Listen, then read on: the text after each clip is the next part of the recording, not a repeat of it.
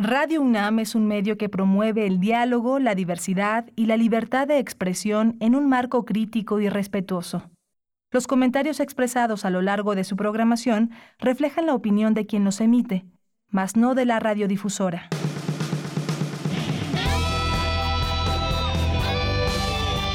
Prisma RU. Relatamos al mundo.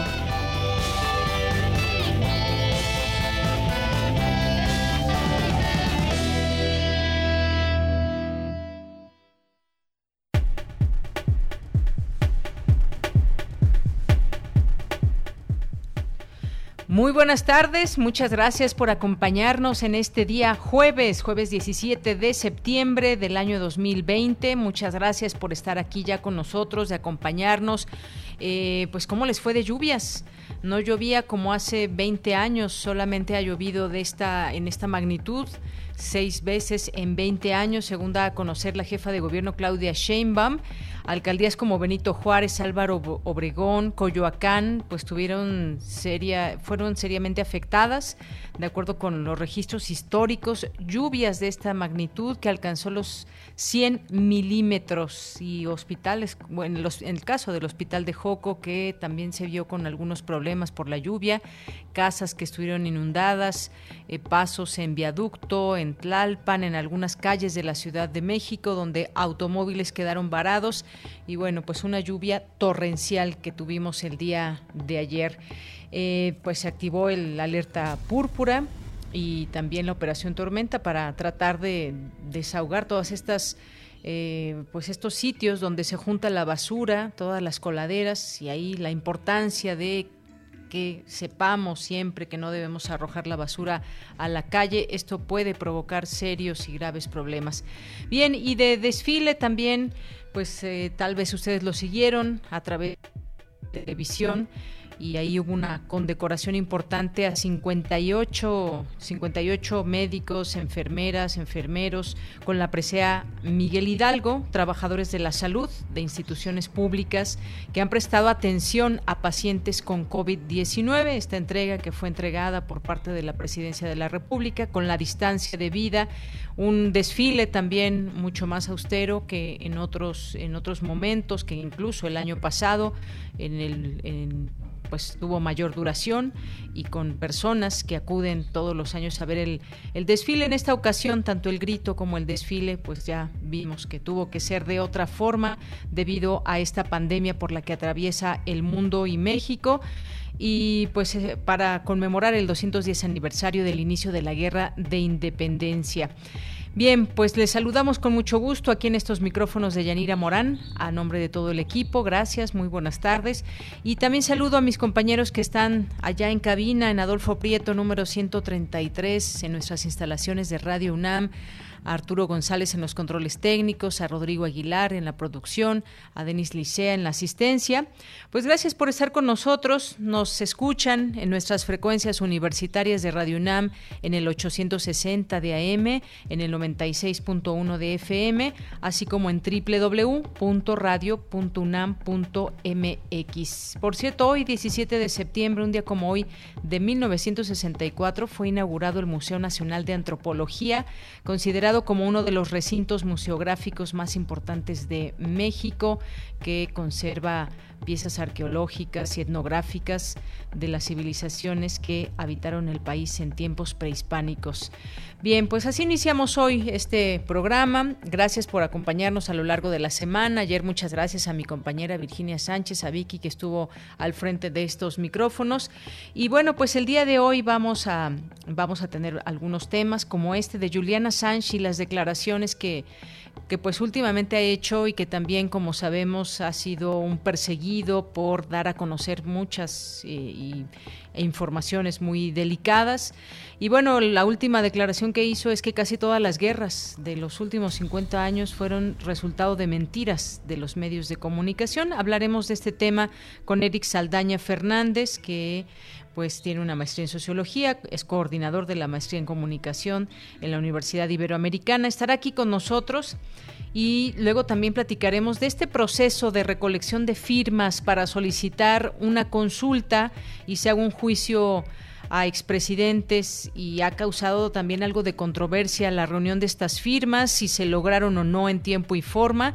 Y vamos a platicar de esto con Omar García, que es uno de los organizadores de esta recolección y petición al Senado, que ya se han hecho, se ha hecho esta entrega.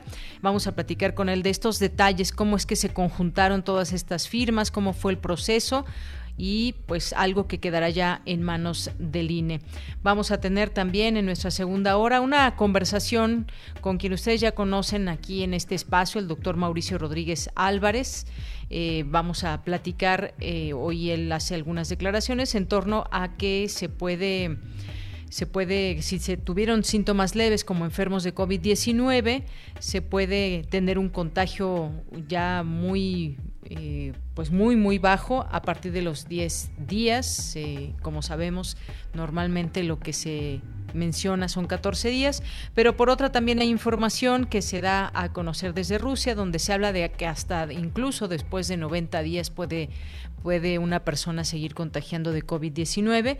Bien, pues vamos a hablar de este tema y algunos otros en torno a esta pandemia, sobre todo algunas informaciones que han surgido de los últimos días.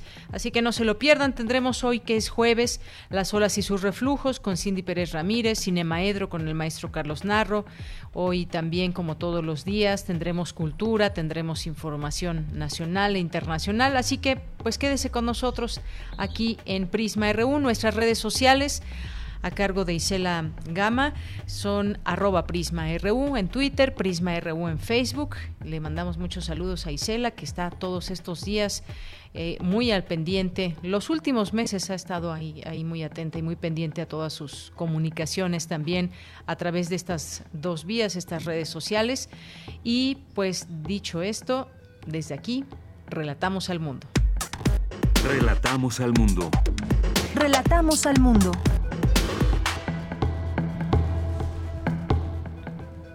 Una de la tarde con 11 minutos y en los temas universitarios, legisladores y académicos participan en el Parlamento abierto construyendo la nueva legislación para la educación superior.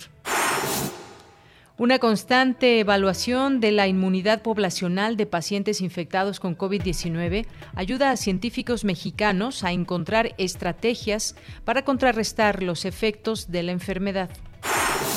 En temas nacionales, luego de que informara que hasta el momento llevan entregado solo el 80% ante el conflicto en Chihuahua, el presidente Andrés Manuel López Obrador dijo que podría pedir ayuda a los estados del norte del país para cumplir con el Tratado de Aguas con Estados Unidos. Ante la inminente conveniencia de convivencia, convivencia de la pandemia de COVID-19 y la temporada de influenza que se avecina, el Instituto Nacional de Enfermedades Respiratorias informó que busca evitar que los pacientes de ambas enfermedades se mezclen. La jefa de gobierno de la Ciudad de México, Claudia Sheinbaum, llega a su segundo informe con una evaluación por parte de los ciudadanos de 68% de aprobación según la encuesta elaborada por ENCOL. Los abogados del exdirigente del PAN, Ricardo Anaya, informaron que el juez federal correspondiente se declaró incompetente para admitir la demanda de daño moral promovida contra el exdirector de Pemex, Emilio Lozoya. Mónica García Villegas, exdirectora del colegio Enrique Repsamen, comparece en estos momentos ante un tribunal de enjuiciamiento del Poder Judicial, donde podría definirse si es culpable por la muerte de 26 personas el 19 de septiembre de 2017 que por cierto ya nos acercamos a aquella fecha donde recordamos este terremoto más intenso de los últimos años que se pues tuvo lugar en 2017 y aún, aún hay algunas cuentas por saldar para muchas personas que perdieron su vivienda. Y en los y en los temas internacionales, un 14% de los casos globales de COVID-19, es decir, 4 de los 29 millones confirmados, lo sufrió el personal sanitario, destacó hoy la Organización Mundial de la Salud. La farmacéutica china Sinovac comenzará a probar su vacuna contra el coronavirus en adolescentes y niños el próximo 28 de septiembre, después de que las pruebas realizadas en adultos que se encuentran en la fase final hayan dado resultados positivos. Prisma RU. Relatamos al mundo. Y actualizamos datos de coronavirus en México. Según da cuenta y reportó la Secretaría de Salud, 71.978 muertos por COVID-19, 680.931 casos confirmados. Los casos sospechosos ascendieron a 79.622, mientras que los negativos a 785.019. Hasta el momento se han realizado 1.545.572 pruebas. Las entidades que acumulan más casos confirmados son la Ciudad de México, Estado de México, Guanajuato, Nuevo León y Veracruz, que en conjunto forman el 41.3% de todos los casos confirmados en el país. Campus RU Entramos a nuestro campus universitario en este día, en este jueves. Científicos mexicanos trabajan en diversos proyectos para contrarrestar los efectos de la COVID-19, entre ellos la creación de una vacuna. Mi compañera Dulce García nos tiene esta información. ¿Qué tal, Dulce? Muy buenas tardes. Así es, Deyanira, muy buenas tardes aquí al auditorio de Prisma RU. El Instituto de Investigaciones Biomédicas de Yanira cuenta ya con 79 años de experiencia y no podía faltar su participación en el actual contexto de la pandemia por COVID-19. Los integrantes de dicho instituto han implementado una serie de proyectos para contribuir a la situación. La doctora Era Ciuto, de, académica de dicha entidad universitaria, explicó que uno de los proyectos en los que trabaja el instituto es el desarrollo de un ensayo diagnóstico para evaluar la inmunidad poblacional. Este ayuda a tomar las estrategias necesarias para controlar y prevenir la enfermedad. Vamos a escucharla. Cuando ocurre una infección, eh, el individuo genera una respuesta inmune. Esa respuesta inmune tiene un componente que es la respuesta de anticuerpos, que se genera con la infección y que permanece después de la infección y que nos permite, eh, a través de su detección, de la detección de anticuerpos específicos, conocer si el individuo ha estado en contacto o ha tenido la infección previa.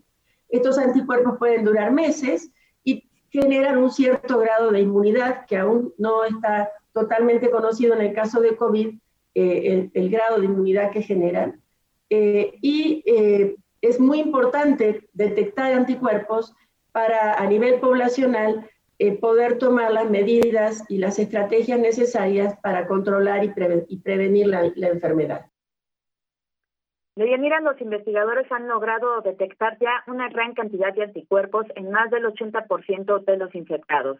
Durante el encuentro Contribuciones de la Ciencia Médica al Control de la Pandemia por COVID-19, Eda Ciuto dijo que otro proyecto en el que se está trabajando es el de un tratamiento nasal con dexabetasona, que utilizada en dosis bajas en pacientes que requieren apoyo de ventilación u oxígeno reduce la mortalidad en un 29% en los primeros y en un 11% en los pacientes que requieren oxígeno. El equipo de la UNAM trabaja para mejorar estos porcentajes, así lo explicó la académica. Si nosotros administramos dexametasona por vía intranasal, también llega al sistema respiratorio y al sistema nervioso central. De hecho, al sistema nervioso central puede llegar en, mucho más, en una forma mucho más eficiente y aún aplicada en dosis bajas, controlar la neuroinflamación. Y esto lo hemos demostrado que es más eficiente que la, que la vía endovenosa para controlar la neuroinflamación en sepsis, en un modelo de sepsis aséptica, en, en un modelo de esclerosis múltiple y en un modelo de stroke por, por obstrucción de la arteria cerebral media. Este protocolo, les informo, ya ha sido aprobado por el Instituto Nacional de Cardiología, el Hospital General y el Hospital de Neurología y ya se ha comenzado a incorporar pacientes a este protocolo. El tercer proyecto de Yanira es el desarrollo, como lo comentabas en un principio, de una vacuna contra COVID-19, para lo cual se ha propuesto utilizar la proteína Spike, que es la que tiene el dominio receptor para infectar las células. Ya se ha encontrado un péptido que induce una respuesta inmune exacerbada y con él se evaluaron todas las condiciones importantes para inducir esta inmunidad. Se, evaluaron, por ejemplo, dosis, la vía subcutánea, así como la vía intranasal. Sin embargo, las investigaciones continúan, así que hay que seguir pendientes de estos proyectos del Instituto de Investigaciones Biomédicas, que, repito, cuenta ya con 79 años de experiencia. Esta es la información de Yanira. Pues muchas gracias, Dulce, gracias por toda esta información y los proyectos que, pues, por supuesto, son importantes para ir conociendo cómo contrarrestar los efectos de la COVID-19. Muchas gracias. Gracias a ti, muy buenas tardes. Muy buenas tardes, Dulce García. Y esta mañana Claudia Sheinbaum rindió su segundo informe de gobierno. Fue de manera virtual por este tema de la pandemia. Mi compañera Virginia Sánchez estuvo al tanto de esta información y nos tiene ahora el reporte. ¿Qué tal, Vicky? Muy buenas tardes. Hola, ¿qué tal, Bella? Muy buenas tardes a ti y el auditorio de Prisma RU.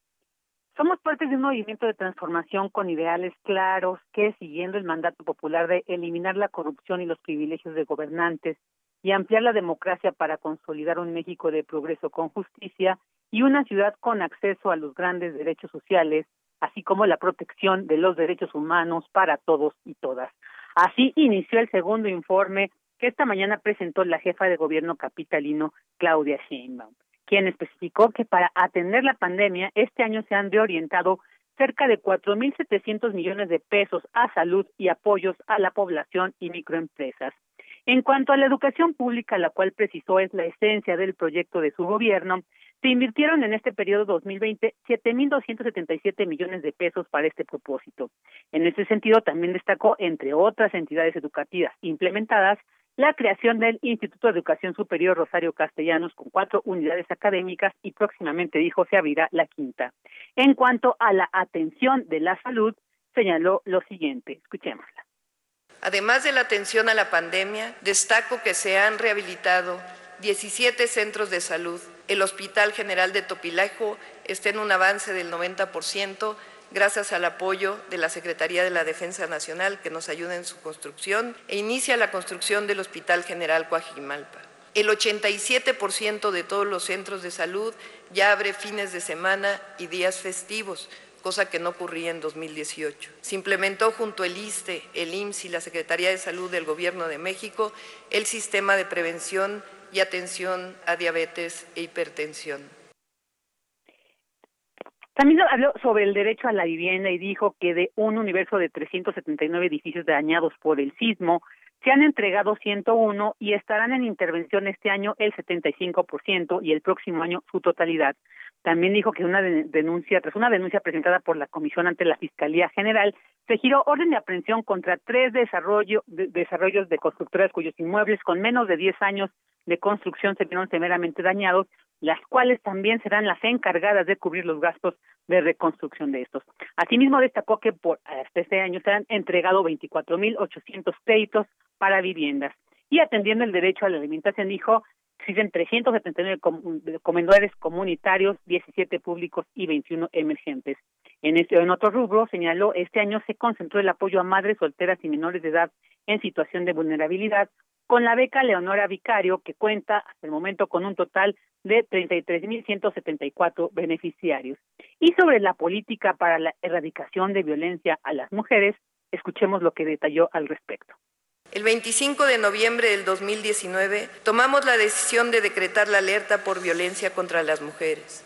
El próximo mes estaremos informando los avances que nos propusimos para erradicar la violencia hacia las mujeres. Destaco hoy la aprobación por este Congreso de tres leyes, la creación del Banco de ADN, el registro de agresores sexuales y la ley Olimpia. Recientemente envié una iniciativa más para que sea el agresor en una pareja quien deba dejar la vivienda en la que ambos viven. Es decir, no tiene por qué enviarse a una mujer y a sus hijos a un refugio debe ser la propia vivienda donde vive, en donde tenga la mayor seguridad y el agresor debe salir de esa vivienda. También resaltó en ese sentido el programa de abogadas defensoras de las mujeres que ha atendido a 74.753 casos, levantado 13.151 carpetas y apoyado a 469 medidas 469 medidas de protección. También dijo, la pandemia de COVID-19 ha tenido graves efectos económicos en la ciudad con la pérdida de 215 mil empleos, por lo que en cuanto al desarrollo sustentable y empleo, se presentó el programa de reactivación económica que se ha trabajado con la iniciativa privada, cuyo objetivo será la creación de 300 mil empleos en el corto plazo. Sobre los delitos de alto impacto y homicidios, dijo, se tuvo una reducción del 57% en 22 meses. Finalmente, hizo un agradecimiento a los que dijo permiten que todos los días la ciudad funcione. Escuchemos. Estamos viviendo tiempos difíciles. La pandemia del COVID-19 pegó muy fuerte a la ciudad por diferentes razones. Nos toca a todos y a todas no bajar la guardia, seguir con las medidas de sanidad fundamentales. Quiero agradecer especialmente a los médicos, médicas, enfermeros, enfermeras, a todos los trabajadores de la salud, pero también a mis compañeros policías, a mis compañeros y compañeras de participación ciudadana, a los bomberos, a las y los trabajadores de limpia, a los que todos los días permiten que la ciudad funcione. Agradezco también a todas y a todos los compañeros de mi equipo de gobierno. Nosotros seguiremos atendiendo todos los días la emergencia y tampoco descansaremos en hacer realidad la ciudad que nos propusimos, innovadora y de derechos, con esperanza. Bueno, eso es algo de lo que se escuchó de ella en este segundo informe de la jefa de gobierno capitalino Claudia Sheinbaum que, bueno, pues dio esta mañana. Muy bien, pues muchísimas gracias Vicky, gracias por esta información ahí en los distintos rubros, las cuentas que da en este resumen de su segundo informe de gobierno. Muchas gracias. Gracias a ti, de un abrazo y hasta mañana. Un abrazo y hasta mañana a mi compañera Vicky. Pues ahí están los principales temas que abordó la jefa de gobierno Claudia Sheinbaum en este su segundo informe de gobierno. Continuamos.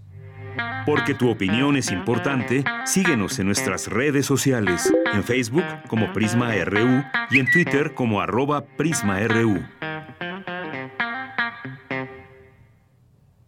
Bien, continuamos, es la una de la tarde con 26 minutos y hubo una declaración eh, de Julian Assange en torno a que casi todas las guerras de los últimos 50 años fueron resultado de las mentiras de los medios de comunicación. Este programador, periodista, activista eh, de Internet australiano y conocido por ser fundador, editor, portavoz de su sitio, del sitio web Wikileaks y que ahora pues enfrenta un juicio y también pues distintas manifestaciones de apoyo en el mundo. Hace estas declaraciones eh, pues dentro de este contexto que él tiene y vamos a hablar de este, de este tema de lo que ha dicho Juliana y de lo que pasa con este personaje.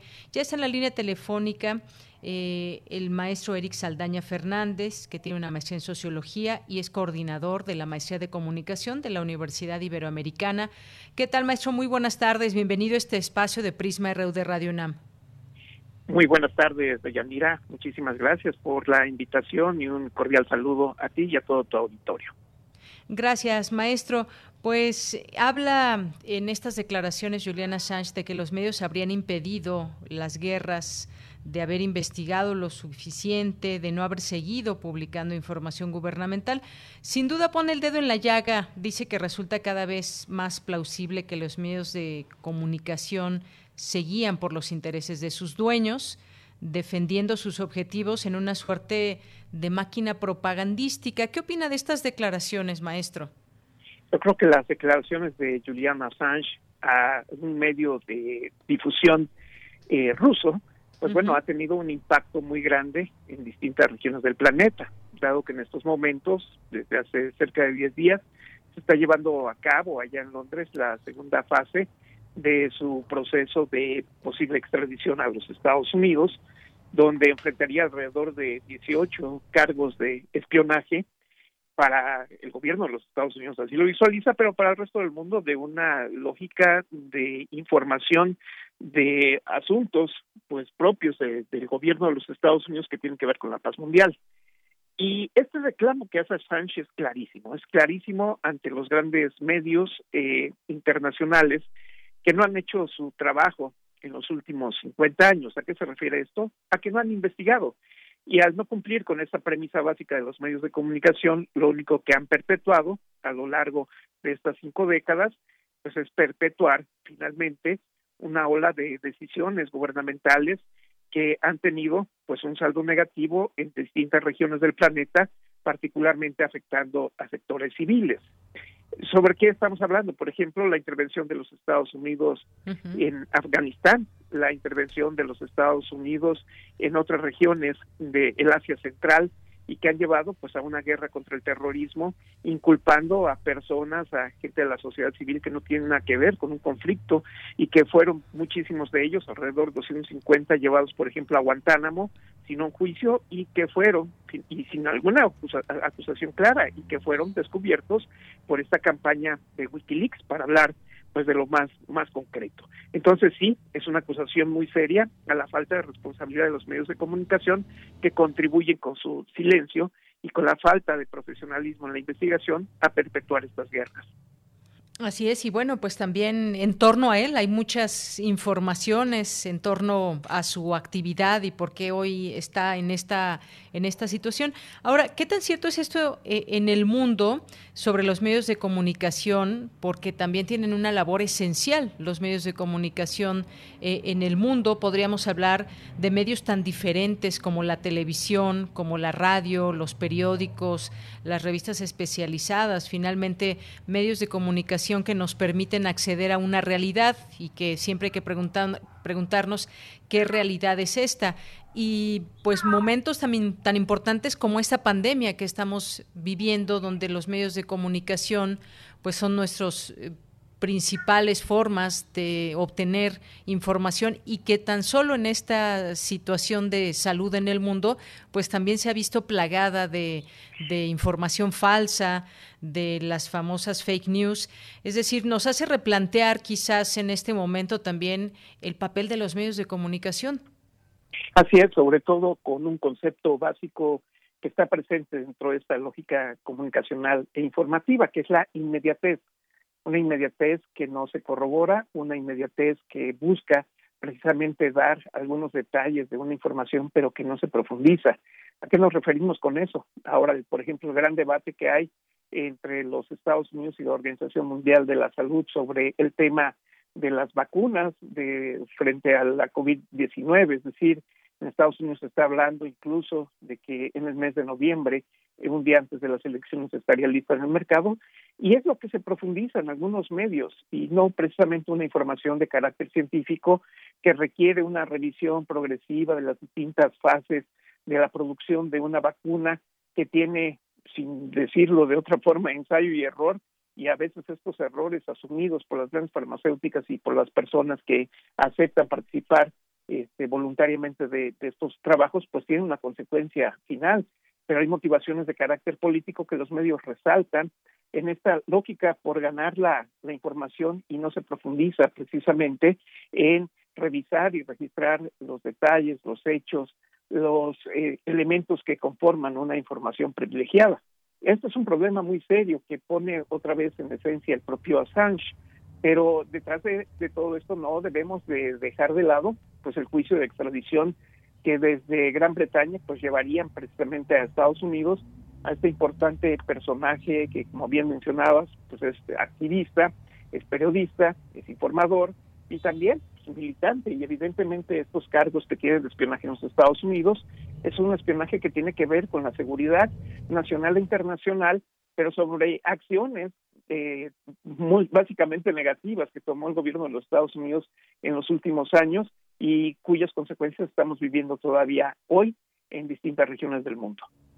Claro, ese es, eh, ese es el meollo del asunto, de por qué se le sigue, por qué, por qué eh, Estados Unidos quiere que sea extraditado. Hay 18, 18 cargos en contra de él por espionaje, pero que dejó al descubierto situaciones muy, muy delicadas. Eh, en torno a cómo, pues cómo se da esta información desde Estados Unidos para espiar y de qué manera lo hace también. Esto, por supuesto, no cayó bien a los Estados Unidos, pero, pues bueno, es un, es un juicio interesante, maestro, que nos permite también replantearnos como sociedad qué es lo que está pasando en el mundo desde el ámbito del control de, de, algunos gobiernos o en este caso de Estados Unidos y hacia dónde va el mundo en términos de la información tan, tan valiosa que pues puede puede generar también pues un cambio importante en la forma en que pues estábamos acostumbrados de no tener digamos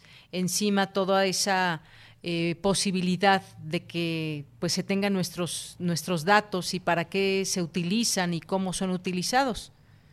Así es, yo creo que la trascendencia de este juicio tiene distintas aristas. La más importante es que si lo llevan a Estados Unidos tendría que enfrentar pues un juicio también allá de estos cargos vinculados al espionaje, a la utilización este, de documentos que le fueron filtrados en algún momento del entre comillas hackeo de una computadora de la defensa norteamericana, pero cuyas informaciones pues están ahí presentes en el debate internacional y pues también hay que decirlo, ¿no? Eh, estamos en un ambiente donde la transparencia informativa, donde la lógica de la información está ahí presente, el seguimiento al propio juicio, pues ha dejado mucho que desear, es decir, la imposibilidad de organizaciones defensoras y vinculadas a la promoción de los derechos humanos como Amnistía Internacional, pues han manifestado que no han tenido posibilidad de ingresar a esta corte allá en, en Inglaterra porque pues no encuentran mecanismos para que les permitan pues, realizar un trabajo que está vinculado precisamente con el derecho a la información de las personas. por otro lado, pues distintos medios de comunicación europeos también han dicho que no tienen las posibilidades de cubrir al 100% pues los avances en las salas de justicia británicas de lo que está pasando en el caso Assange. Y eso sin duda pues eh, resta en buena medida pues condiciones favorables para, para un juicio justo, porque si lo llevan a Estados Unidos, pues bueno, las penas estarían alrededor de 175 años, de acuerdo pues a estos cargos que tiene. Efectivamente, pues ese es el número de años que le darían a Julian Assange en Estados Unidos. Y bueno, pues sí, efectivamente la defensa del, del, periodista australiano intenta impugnar el intento de las autoridades estadounidenses de extraditarlo. Y sobre todo, pues muy interesante también este tema de la defensa, su abogada Jennifer Robinson dijo que el caso es en esencia sobre derechos humanos básicos y libertad de, expresión. Además hay un apoyo creciente en materia internacional, incluso pues por aquí nos llegó ahorita, damos a conocer una invitación que va a haber aquí en México de la embajada eh, británica hacia la de Estados Unidos en apoyo de Juliana Sánchez. Es decir, también eh, pues ha levantado una conciencia tremenda también en el mundo estas acciones que se están llevando en contra de Julian Assange y que pues se habla lo que se está defendiendo es la libertad de expresión. Así es, yo creo que ahí está eh, la esencia que finalmente tiene que ver con nuestra vida cotidiana. Por un lado, pues hay un reclamo muy grande en el mundo occidental de derechos vinculados a la democracia, la libertad de expresión, el derecho a la información, la transparencia y demás.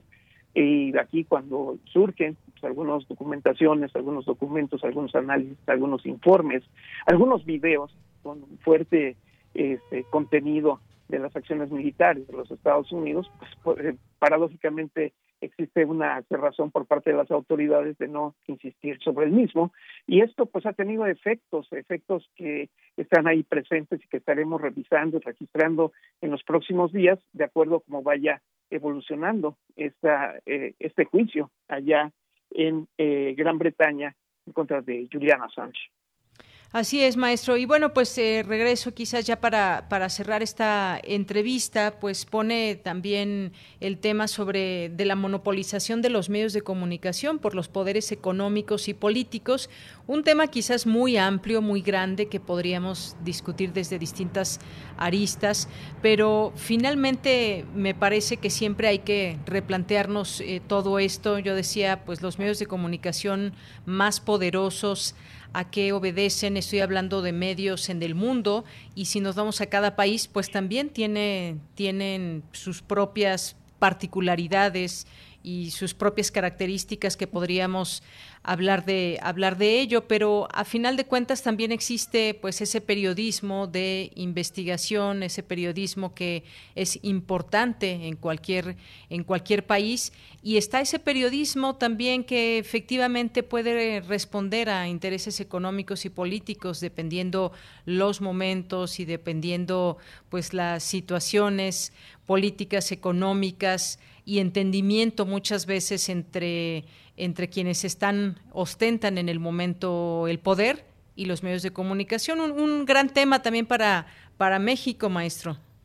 Sin duda, es un tema que cruza las preocupaciones de distintas sociedades y donde pues es, eh, es un enfrentamiento de derechos, el derecho a estar informado, el derecho que tenemos a estar precisamente en este mundo de una sociedad de la información que para muchos ya es una sociedad de última generación, donde están abiertos los datos, donde podemos consultar eh, a través de las distintas plataformas en tiempo real estos cambios y transformaciones, y por otro lado una cerrazón de las instituciones a nivel global pues de hacer públicas estas informaciones porque vienen en detrimento de sus propios actos, sobre todo cuando lo vinculamos en el campo no solo de las relaciones internacionales, sino también de las dinámicas locales, a que estos derechos, pues bueno, tienen un, un límite establecido y que tiene que ver con la seguridad nacional. El tema es que siempre se menciona la seguridad nacional como el primer elemento para no ofrecerlo. Y esto es lo que ha pasado en los Estados Unidos, esto es lo que ha pasado en distintos países europeos, que arguyendo que la seguridad nacional e internacional es lo más importante, pues no se dan a conocer pues cuáles son los distintos esfuerzos que realizan otro tipo de organizaciones, instituciones o individuos para demostrar precisamente que la información tan central y necesaria, no solo para tomar decisiones, sino para entender estos procesos, pues está ahí presente como uno de los grandes pendientes que tenemos en estas sociedades, entre comillas, democráticas que han aparecido en el planeta, básicamente desde 1989, con el triunfo de la democracia occidental. Así es, bueno, pues todo un tema. Maestro, muchísimas gracias por estar con nosotros aquí en Prisma RU el día de hoy. Muchísimas gracias, Yanira, y un fuerte abrazo. Un abrazo, maestro Eric Saldaña, muchas gracias. Él eh, tiene una maestría en sociología y es coordinador de la maestría de comunicación de la Universidad Iberoamericana. Les decía que nos, nos, invita, aquí nos hace llegar esta invitación, un radio escucha de la Marcha por la Liberación de Juliana Sánchez México, que se llevará a cabo el lunes 21 de septiembre a las 12 del día, de la Embajada de Reino Unido a la Embajada de Estados Unidos. Bien, pues sí, un tema para discutir y sobre todo pues que sigue poniendo el dedo en la llaga eh, Julian Assange en este proceso que se le lleva en algunos temas de los cuales pues sigue emitiendo alguna opinión, él que estuvo pues inmerso en toda esta situación de cómo se pueden manejar datos e informaciones delicadas y esta, estas acusaciones que pesan en su contra. Continuamos. Relatamos al mundo. Relatamos al mundo. Una de la tarde con 41 minutos y hablemos ahora de este proceso de recolección de firmas para solicitar la consulta para el juicio a expresidentes que pues ha causado cierta polémica.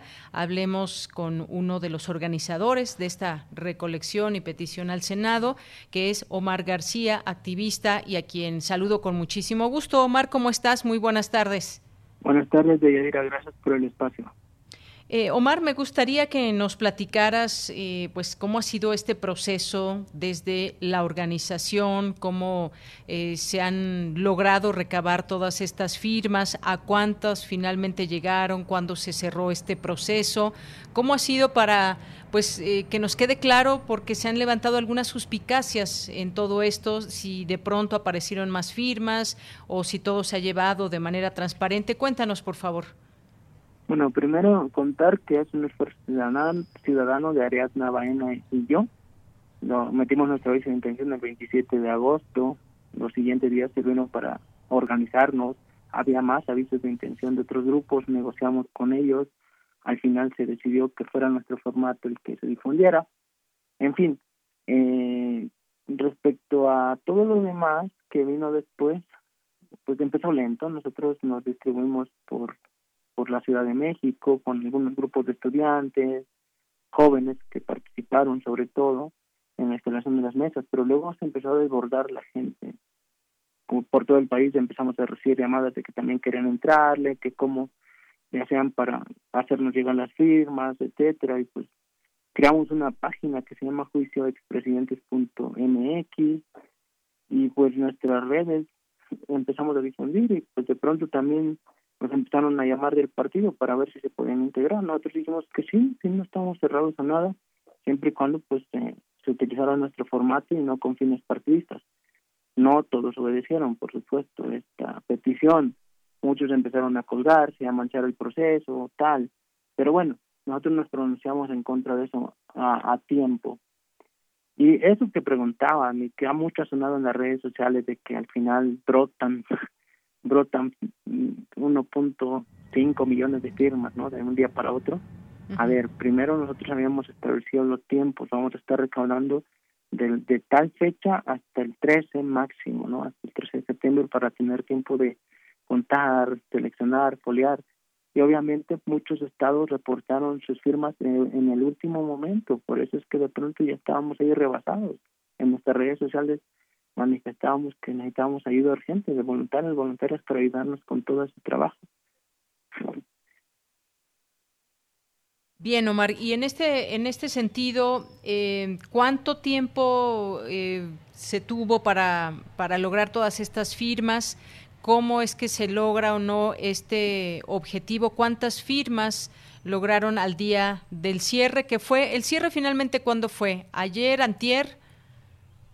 Sí, la ley federal de consulta popular establece un plazo de 15 días, aproximadamente del 1 al 15 como fecha límite a las 12 de la noche. El 15, ajá. A ver, ahí te, como que te estamos perdiendo la comunicación. Me decías, Omar. Bueno, ahorita recuperamos la, información con, con, Omar García que nos está explicando sobre este proceso de recopilación de firmas que se ha intentado de alguna manera eh, poner en duda y con él estamos eh, tratando de entender todo esto. Eh, pues ya finalmente se materializan estas firmas, el procedimiento que se sigue, pues es entregar, entregar todas estas firmas, esta recopilación al Senado y que pues se entregarán después a su vez al, al INE. No sé si ya tengamos por ahí a Omar de vuelta. Omar. Bueno, ahorita, ahorita contactamos con él de nueva cuenta, a ver si, si puede estar en algún lugar donde la señal no se pierda. Pero bueno, el caso es que estará en manos eh, del INE después el órgano descentralizado debe de validar la legitimidad de las firmas y si se cuenta con una aprobación legítima del 2% de la lista nominal, se turnará a la Suprema Corte de Justicia de la Nación y finalmente los ministros deliberarán si es procedente o no en apego a derecho.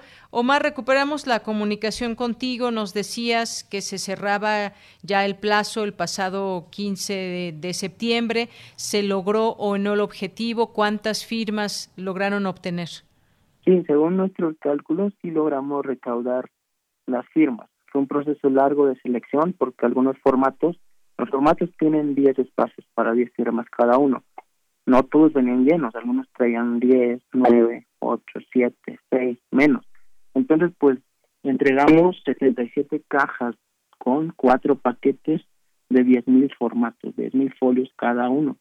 Entonces hacíamos un cálculo con base a la media y decíamos que habíamos logrado entre 2.3 y 2.5 millones de firmas. ¿Y cuántas se necesitan? Necesitan 1.800.727 firmas. Muy bien, entonces habrían, digamos, rebasado esta expectativa con el número de firmas entregadas. Sí, nosotros teníamos la meta de llegar por lo menos a los 2 millones para tener un colchoncito. Creemos que tenemos un colchón bastante pues matrimonial. Entonces, pues a ver qué pasa con el INE, ¿no? Con el INE y con la Suprema Corte para validar después la pregunta. Muy bien. Eh, Omar, eh, en cuanto a la logística, ¿cómo, ¿cómo se dio esta logística para recabar todas estas firmas? Hay algunas personas que incluso indican que no pudieron firmar, que no se enteraron, no llegaron a tiempo a los lugares donde estaban estas mesas. El caso es que, bueno, se cerró el plazo. ¿Cómo fue la logística? Muchas personas de otros estados incluso venían con cajas a dejar firmas que se habían recopilado. ¿Estas qué validez o cómo se hace para que todas eh, estas sean, digamos, auténticas firmas? Sí, claro, pues la firma tiene que ir con el nombre completo, apellido paterno, materno, nombre o nombres, el código, en la clave lector y el código OSR y pues la firma o huella dactilar, ¿no? Eh, mucha gente nos se comunicaban en las redes y el WhatsApp que pusimos en la página nos decían a dónde llevo mi firma, ya la recordé con mi familia, con mis vecinos, tal. Y nosotros les decíamos, es que no se trata solamente de que ya haya una mesa de recepción, se trata de organizar, si tú ya tienes firmas y has tomado la iniciativa de, recolectarlas, pues haz el esfuerzo por llevarla pues al punto más cercano a la Ciudad de México, si no es que hasta la Ciudad de México, porque realmente estructura y dinero pues no teníamos. Y es así como actuaron muchas personas. Y sí, se quedaron mucha gente sin entregar sus firmas. Fue un problema para nosotros, pero pues valoramos mucho el esfuerzo que se hizo. Eh, Omar, ¿Cómo evitar las trampas en todo esto? ¿Cabe la posibilidad de que existan firmas que no cuenten, pues, o que no sean válidas porque no corresponden el nombre con sus, eh, con sus tarjetas del INE, con su credencial del INE? ¿Puede haber esta posibilidad? Sí, hace un rato me preguntaban en el, en el financiero sobre eso, porque circulaban algunas algunas imágenes en redes sociales a un chavo con un formato copiando en los nombres y las claves del lector y la firma de las personas. Nosotros detectamos muchas firmas durante el proceso de selección en ese sentido. Claramente se veía que las habían copiado y habían pues falsificado la firma, ¿no? Una sola persona, era la misma letra, el mismo puño básicamente. Entonces, pues obvio, nosotros mismos los, descartamos inmediatamente porque pues, tampoco vamos a entregar firmas en ese sentido. Algunas muy rayoneadas, tachadas, o repintadas que no las va, no las va a validar la línea definitivamente. Entonces, pues tratamos de cerciorarnos lo más que se pudo, porque el tiempo nos comía, pero pues ya tampoco le vamos a hacer todo el trabajo al INE. Muy bien, entonces quedará en manos del INE saber si esta, este número de firmas finalmente a cuánto asciende y finalmente pues si esto va a permitir dar el siguiente paso que podría pues ser ya la consulta, la consulta en sí. Sí, exacto. Estamos en las manos de las autoridades. Esperamos que respeten pues, todo este esfuerzo ciudadano que se hizo a lo largo y ancho del país, en el extranjero, por cierto. Bien.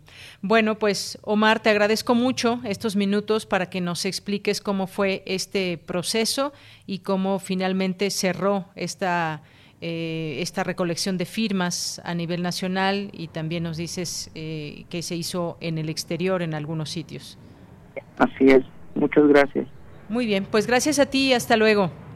Hasta luego. Muy buenas tardes. Omar García, activista y uno de los organizadores de esta recolección eh, y petición al Senado y pues veremos qué sucede en los próximos en los próximos días porque es un proceso el que se sigue para que pueda participar el INE en todo caso en la organización de una consulta de esta magnitud. Estaremos atentos. Por lo pronto, pues continuamos y nos vamos a ir ahora a esta sección de los días jueves de mi compañera Cindy Pérez Ramírez, Las olas y sus reflujos, que esta semana esta semana platicó con de las mujeres y la toma de espacios públicos con la doctora Lucero Lara Chávez de la Facultad de Ciencias Políticas y Sociales de la UNAM. Adelante. Las olas, y sus reflujos.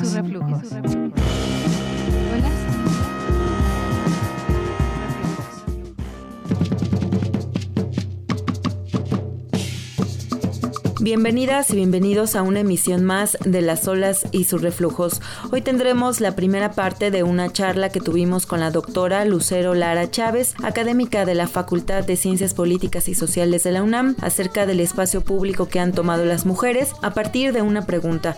¿Podremos hablar de un feminismo permitido en el que las formas de manifestación son aceptadas, mientras que aquel que rompe, grita y pinta es descalificado? Y es que, como escribió la antropóloga Marcela Lagarde en su libro Los cautiverios de las mujeres, madres, esposas, monjas, putas, presas y locas, es preciso esperar con obediencia y subordinación. Después será, algún día podrán avanzar más, tener mejores oportunidades, acceder a otros espacios, tener derechos plenos, incursionar en actividades, ganar mejor. Por el momento no hay condiciones. Por ahora no es posible. Otros problemas requieren atención urgente. Mayores son la intolerancia y la hostilidad cuando las mujeres resistimos, desobedecemos, nos rebelamos o no nos comportamos como los otros demandan. El análisis de la forma de organización de las protestas feministas lleva directamente a repensar la configuración del feminismo como un movimiento social y académico a lo largo de la historia. Pero, ¿qué les parece si escuchamos la conversación que tuvimos con la doctora en Ciencias Políticas, Lucero Lara Chávez? Es un gusto platicar en esta tarde con usted. Me gustaría iniciar esta conversación preguntando cuál es la mirada de la sociedad y de los medios de comunicación principalmente, no solo a la toma de espacios como la CNDH, sino a las pintas y manifestaciones de colectivos de mujeres que se han venido suscitando eh, desde hace varios meses. Claro, pues en principio eh, a mí me gustaría decir que efectivamente a nivel social y en el contexto en el cual se está desarrollando todos estos movimientos sociales feministas, podemos ubicar perfectamente el prejuicio y la lectura sesgada que existe por parte de la sociedad en relación a los actos de las mujeres. Por eso mismo me gustaría contextualizar un poco lo que está sucediendo. Me parece que es fundamental eh, tener conciencia histórica para dar cuenta de lo que estamos presenciando en, en estos momentos en nuestro país. El feminismo es una propuesta teórica, política, filosófica pero también tiene un importante elemento que es el movimiento social. Esto que hoy por hoy estamos viendo en las calles, la manera en la que las mujeres toman los espacios públicos y hacen además intervención de los espacios públicos, forma parte también del feminismo y está ligado, esto sí lo quiero enfatizar, con la teoría, con la política y con la filosofía. Que en muchas ocasiones se piensa que la manera en la que actúan las mujeres allá afuera es improvisada o no tiene referentes concretos para poder echar a andar mecanismos de transformación social. Y ese es un error. Justamente cuando las mujeres actúan en el espacio público, tienen referentes teóricos importantísimos, tienen referentes históricos para dar cuenta de sus acciones allá afuera. Lo podemos ver ahora, por ejemplo, cuando las mujeres hablan del feminicidio, que es una categoría teórica desarrollada por las feministas académicas para nombrar una situación en la cual las mujeres son asesinadas por su condición de género. No en vano, filósofas como Celia Moros han dicho que para el movimiento feminista nombrar también es politizar. El feminismo, cuando se propone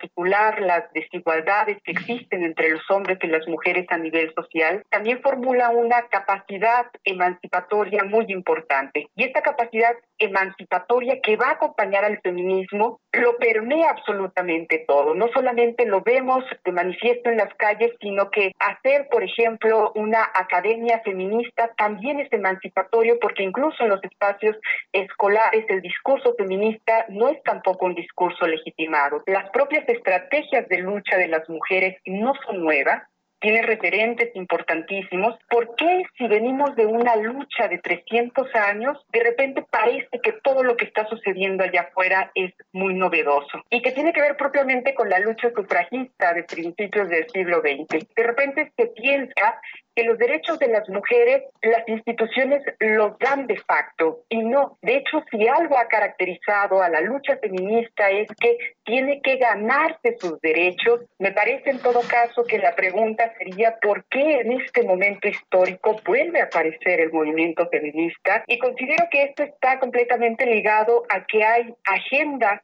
justamente que no se han resuelto durante todo este tiempo. Y yo me concentraría como en dos ejemplos que me parece son fundamentales eh, porque caracterizan lo que está pasando ahora en relación a la manera en la que las mujeres toman los espacios. Una es que esa toma de los espacios sigue siendo separatista, pero también de repente se deja ver una postura como no nacionalista, ¿no? Lo que mucha gente podría decir ahora de estamos en una crisis sanitaria tan importante y por qué el feminismo sigue actuando. Esas dos estrategias me parece importante poder explicarlas porque nos ayudan también a quitar el prejuicio y descalificación a lo que hace el feminismo cuando actúa en el espacio público. Hay una lectura sesgada, hay una manera de ver el mundo que dice, miren lo que hacen las mujeres y de repente nos encontramos con esto, ¿no? Que en realidad se da una lectura un poco caótica o se da una lectura hasta en términos del espectáculo para leer lo que están haciendo las mujeres allá afuera y en muchas ocasiones se olvida desde los medios de comunicación reconocer lo que a mí me parece importante que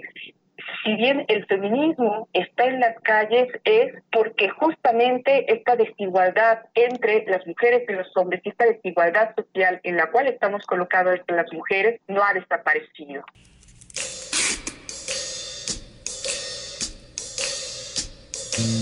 ¿Cómo vamos? ¿Cómo vamos? El gobernador del Estado de México, Alfredo del Mazo, envió una iniciativa al Congreso Estatal para crear una Secretaría de la Mujer que dará seguimiento a las acciones relacionadas a las alertas de violencia de género declaradas en la entidad. Esto fue Las olas y sus reflujos. Los esperamos la siguiente semana con la segunda parte de esta charla con la doctora Lucero Lara. Regresamos los micrófonos a nuestra compañera Deyanira Morán. Comentarios al Twitter arroba PrismaRU y a mi Twitter personal arroba CindyUnam. Las olas, y sus reflujos.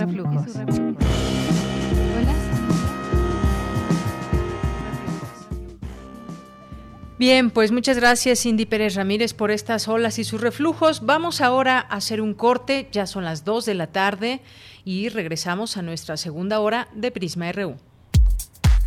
Prisma RU. Relatamos al mundo.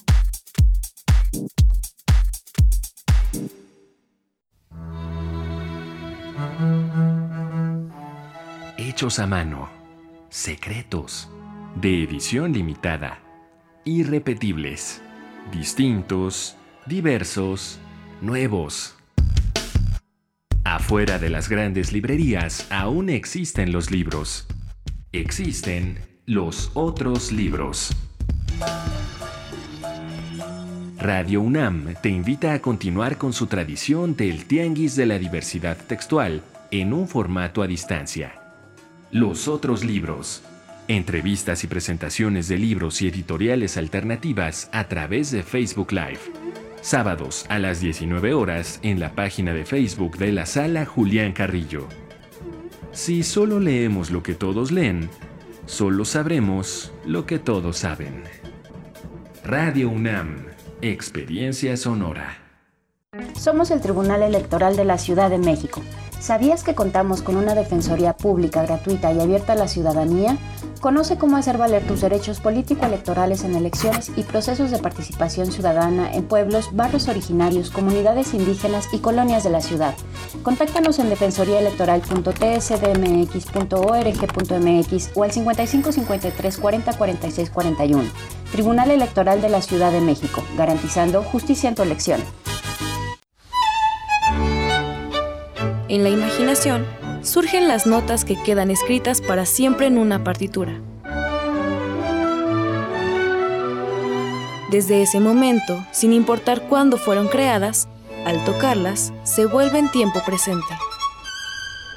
Muchos instrumentos se juntarán en el mismo espacio y a una señal nacerá la pieza que entrará por tus oídos.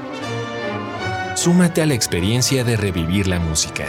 Escucha a la OFUNAM todos los domingos a las 12 horas por el 96.1 de FM. Radio UNAM, Experiencia Sonora.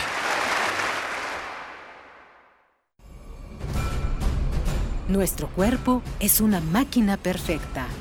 Está en nosotros que lo siga haciendo. Ante la enfermedad, la información es nuestra arma más poderosa Conoce las investigaciones más recientes sobre la salud humana a través de los mejores especialistas. Hipócrates 2.0. Investigación y vanguardia en salud. Todos los martes a las 18 horas por el 96.1 de FM. Saber cómo funciona nuestro cuerpo es la mejor manera de cuidarlo. Radio UNAM. Experiencia sonora.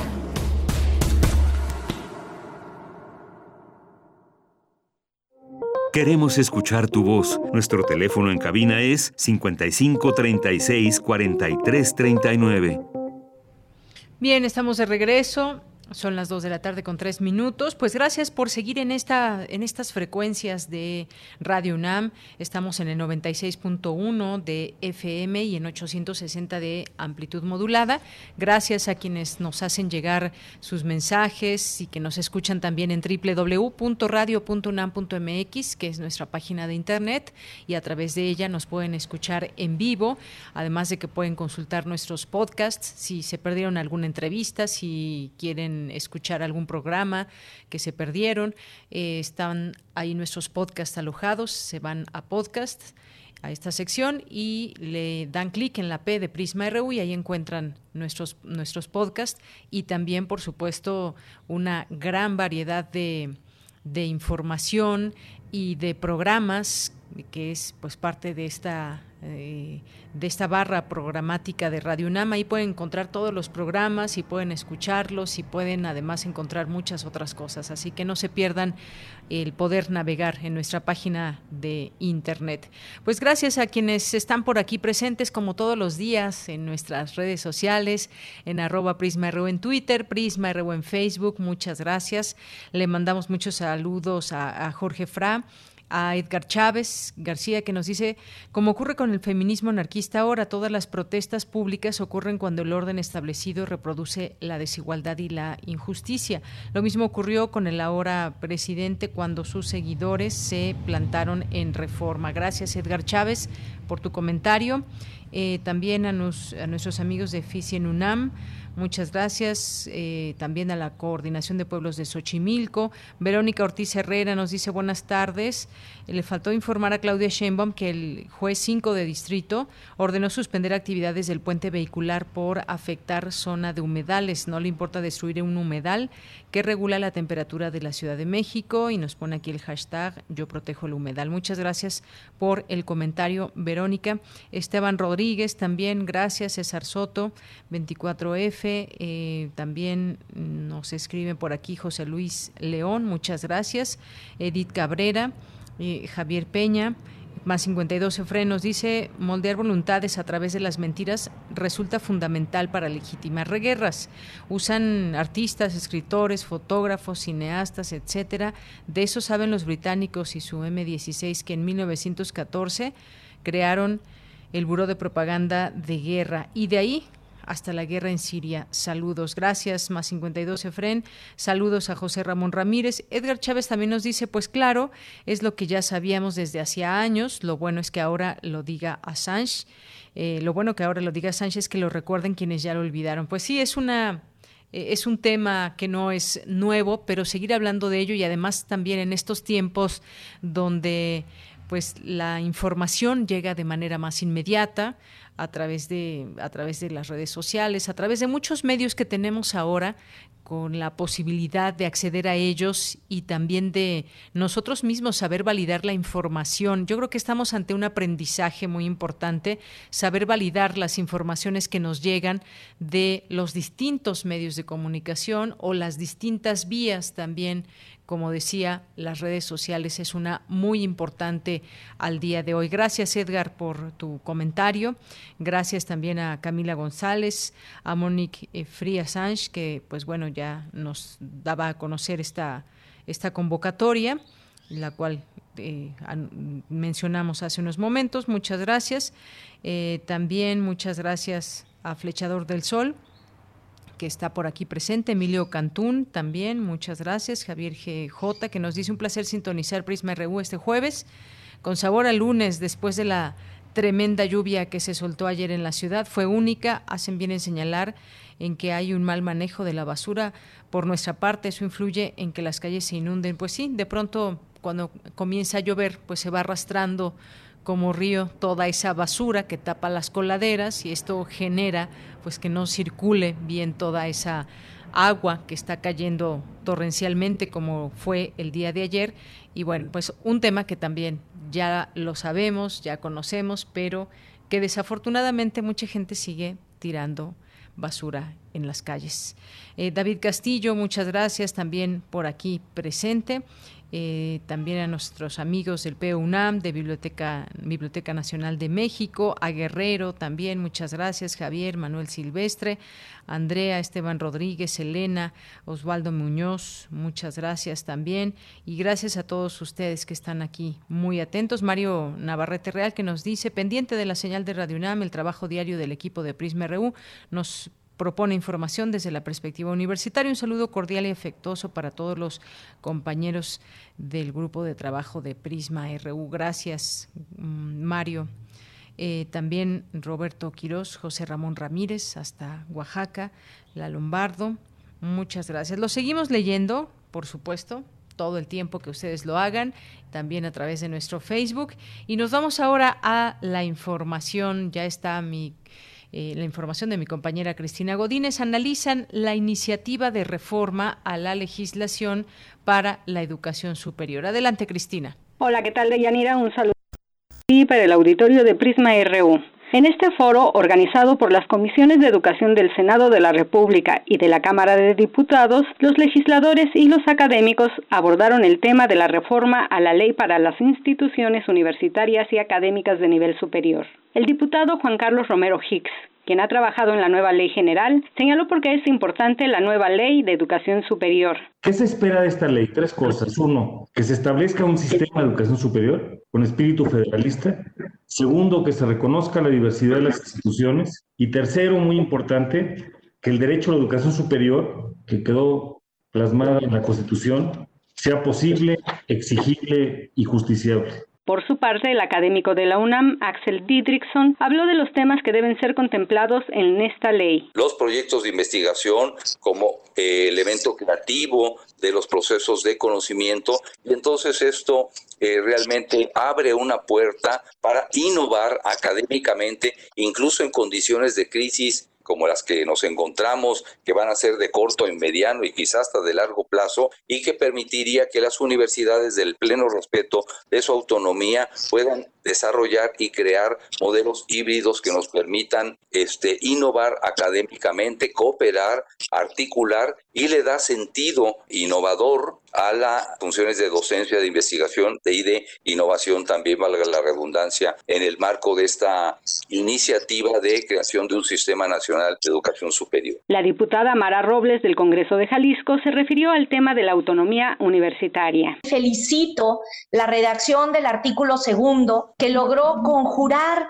la preocupación que existía en términos de la desnaturalización de la autonomía universitaria. Pasamos lamentablemente el trago amargo de la reforma constitucional cuando no aparecía la fracción séptima donde estaba consagrada la autonomía. Fue un lamentable error que decíamos nosotros, afortunadamente no era un acto fallido freudiano, sino un error de dedo. Por último, el investigador Yuri Jiménez de la Universidad Pedagógica Nacional dijo que la organización burocrática y autoritaria de las instituciones debe modificarse. En estos tiempos de transformación, la universidad deberá ser más democrática en sus entrañas. Estoy consciente que eso dependerá de los mismos universitarios, de las comunidades universitarias, pero creo que en la ley sí debería de resaltarse eh, esta promoción de la formación de instituciones eh, basadas en formas de gobierno democráticas. Dianira, este es el reporte. Buenas tardes.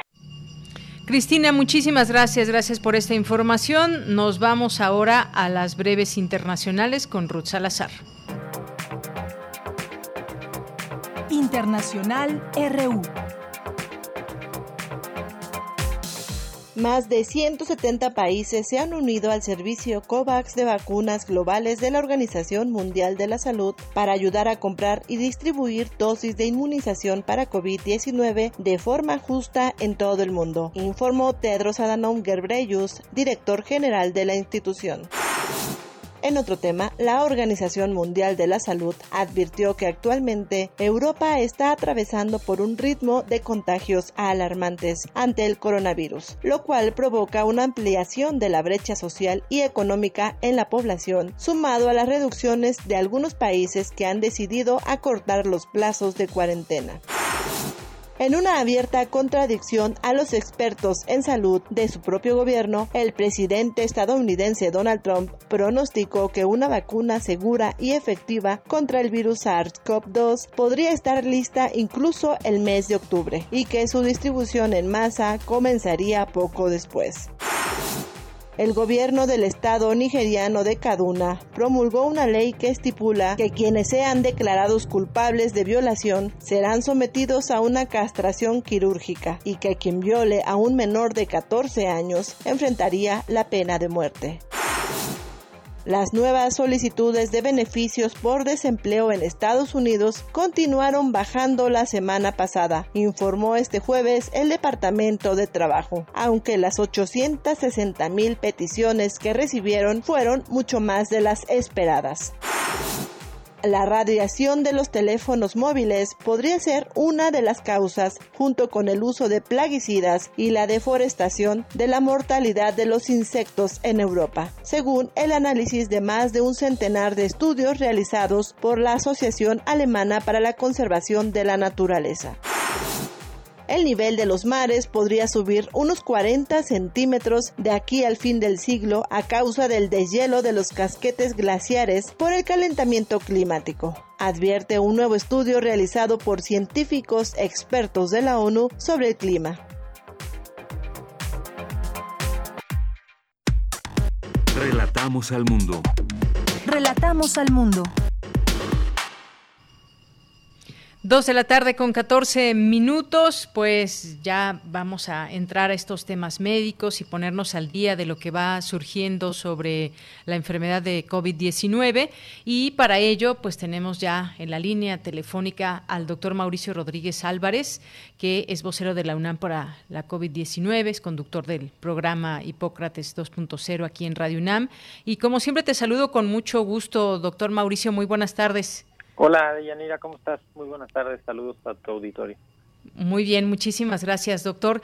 Pues ahora con estos temas, fíjate, me estaba acordando ahora que leía yo esta información que, que publica la UNAM el día de hoy, que eh, pues tengo un amigo con COVID-19 que no vive en la Ciudad de México, vive en otro estado de la República y viene en, en octubre, viene en octubre, pues, eh, dio positivo hace cinco días vendrá para el 9 y pues él asegura que ya no contagiará para poder ver a sus familiares y quizás eventualmente alguna otra persona, pero uno siempre se queda con la con la pregunta, con la duda hasta cuánto tiempo que ya pasaron los síntomas o que te detectan eh, el virus, ya no contagias. Pues mira, el, el tiempo habitual que estamos diciendo y que ya como que se ha ido refinando es son 10 días a partir de que comenzaron los signos y los síntomas, siempre y cuando la enfermedad haya evolucionado bien, ¿no? O sea, una persona que cursó la enfermedad en su casa sin mayor complicación ni ningún problema, 10 días después ya no es tan contagioso como se podría pensar. Hay una, un ajuste muy finito que es que podrían seguir saliéndole pruebas positivas, pero eso no significa que sea contagioso, se oye como un contrasentido, pero el problema con las pruebas es que son tan sensibles que detectan aún fragmentos del material genético del virus. Entonces, eh, los virus que pudiera haber en ese momento, después de 10 días de que, de que empezó la enfermedad y que evolucionó bien, favorablemente, ya la persona esos virus ya no son infecciosos. el riesgo de contagio es mucho, mucho más bajo. Y conforme pasan más días, pues todavía menos, ¿no? Entonces, 10 días, si la enfermedad fue ambulatoria, no hubo necesidad de hospitalización y esto. Si la enfermedad fue, requirió hospitalización. Eh, síntomas muy fuertes. Ajá, que tuvo problemas respiratorios, que sí le faltó el oxígeno y tal Ahí podría ser un poco más, este, lo que podría contarse que serían como 10 días de que salió del hospital, ¿no? Así y dependerá del estado en el que esté y haya salido del hospital la persona, porque si la persona salió este con oxígeno, pues digamos, sus requerimientos son especiales, ¿no? No puede andarse moviendo, este, necesita, seguramente necesitará rehabilitación este, respiratoria y eso, ¿no? Entonces, Así es. depende ahí sí de cada quien, pero en la gran mayoría, estos 10 días. Ahora, si, si no quieren creer esos 10 días, denle 14 días, pero ese tiempo ya es suficiente y se puede, la gente se puede reincorporar los que ya están haciendo alguna actividad, los que ya están trabajando, los que están, eso después de ese tiempo ya pueden regresar. Muy bien. Hay una información eh, que surgió, doctor, eh, que si podemos, eh, y la pregunta sería, ¿podemos contagiar aún 90 días después de recuperarnos? Si se lo pregunto por lo que señaló el martes la titular del Servicio Federal de Supervisión para la Protección de Derechos del Consumidor y el Bienestar Humano de Rusia, Ana Popova, de que sus observaciones son hasta 48 días y en el exterior es de hasta 90 días para contagiar y transmitir. Esto lo declaró a un medio de comunicación eh, ruso. Eh, ¿Qué podemos decir de todo esto? Porque también las informaciones, como hemos visto, Sí, pues han ido mucho, cambiando, ¿no? Y Sí, contrasta. además exacto. contrasta mucho. Mira, quizá aquí lo que hay que dejar como bien claro es que con las tecnologías que tenemos podemos detectar fragmentos del virus que quedaron en el cuerpo del enfermo hasta 90 días después. O sea, eso sí. Esos fragmentos de virus no son infecciosos. Seguramente hay algunas personas en las que la infección dura más y ahí traen el virus durante más tiempo, sí, pero la gran mayoría, o sea, lo que dicen los estudios en, de poblaciones más grandes, es que después de 10 días, ya la, la cantidad de virus que pudiera estar excretando es baja y no todos esos virus son infecciosos y digamos el riesgo se reduce notablemente. Cuando ya lo pones en una balanza y dices, necesito que el personal se reincorpore a los 10 días, ¿no? Pensando, por ejemplo, en personal de salud que se enferma de COVID este, y que dices, ¿cuándo lo regreso a que siga trabajando? ¿No? Pues, eh, y entonces eh, un poco eso llegó el consenso de decir, a ver, 10 días. O sea, en 10 días esa persona ya no es contagiosa. Y en la comunidad pasa lo mismo. Entonces, sí hay casos que dicen que 90 días, que 50 días, pero son casos aislados que les dieron un seguimiento y qué tal. Lo que se ha visto en los estudios de poblaciones grandes, así como la gran mayoría, pues es, o sea, es que a los 10 días ya no. La, todas las recomendaciones internacionales también andan en, ese rango. ¿no? Así es. Y bueno, me gustaría recordar los números en el mundo. Hasta el momento, la pandemia de, de esta nueva cepa de coronavirus ha causado 29 millones. 323.247 casos confirmados a nivel mundial y 929.444 defunciones según la Universidad John Hopkins, que siguen siendo números un tanto inciertos, no, no es una cantidad exacta, me parece, por, por las maneras en que se tiene de recopilar la información en cada país. Yo creo que nunca vamos a saber exactamente el número de personas que se contagiaron, porque hay algunas que han sido asintomáticas y pues no entran de, dentro de estos conteos. Son números muy grandes. Eh, si los ponemos así todos juntos, 29 millones de personas contagiadas en el mundo es muchísimo, las que estarán por contagiarse, pero aún así a nivel mundial, eh, pues digamos, eh, ¿cómo ves estos números, doctor? Pues mira, cuando los compara uno contra otras enfermedades como tuberculosis, contra malaria, ¿no? Contra cáncer, contra son todavía no le llega. Cuando piensas en que es una sola, o sea, un solo agente infeccioso nuevo y el poquitito tiempo, es un problema gravísimo, sobre todo porque se viene a sumar a todo lo demás. O sea, la tuberculosis sigue causando muertes, la malaria también, el cáncer también, los infartos, todo lo cardiovascular también. Entonces, pues sí, te suma y lo estamos viendo en, las curvas de exceso de mortalidad. En México llevamos como 122 mil muertes en, 24 estados, 122 mil muertes más de las que había para septiembre el año pasado. Imagínate el tamaño de, pues, de la epidemia, es una pandemia, es un monstruo.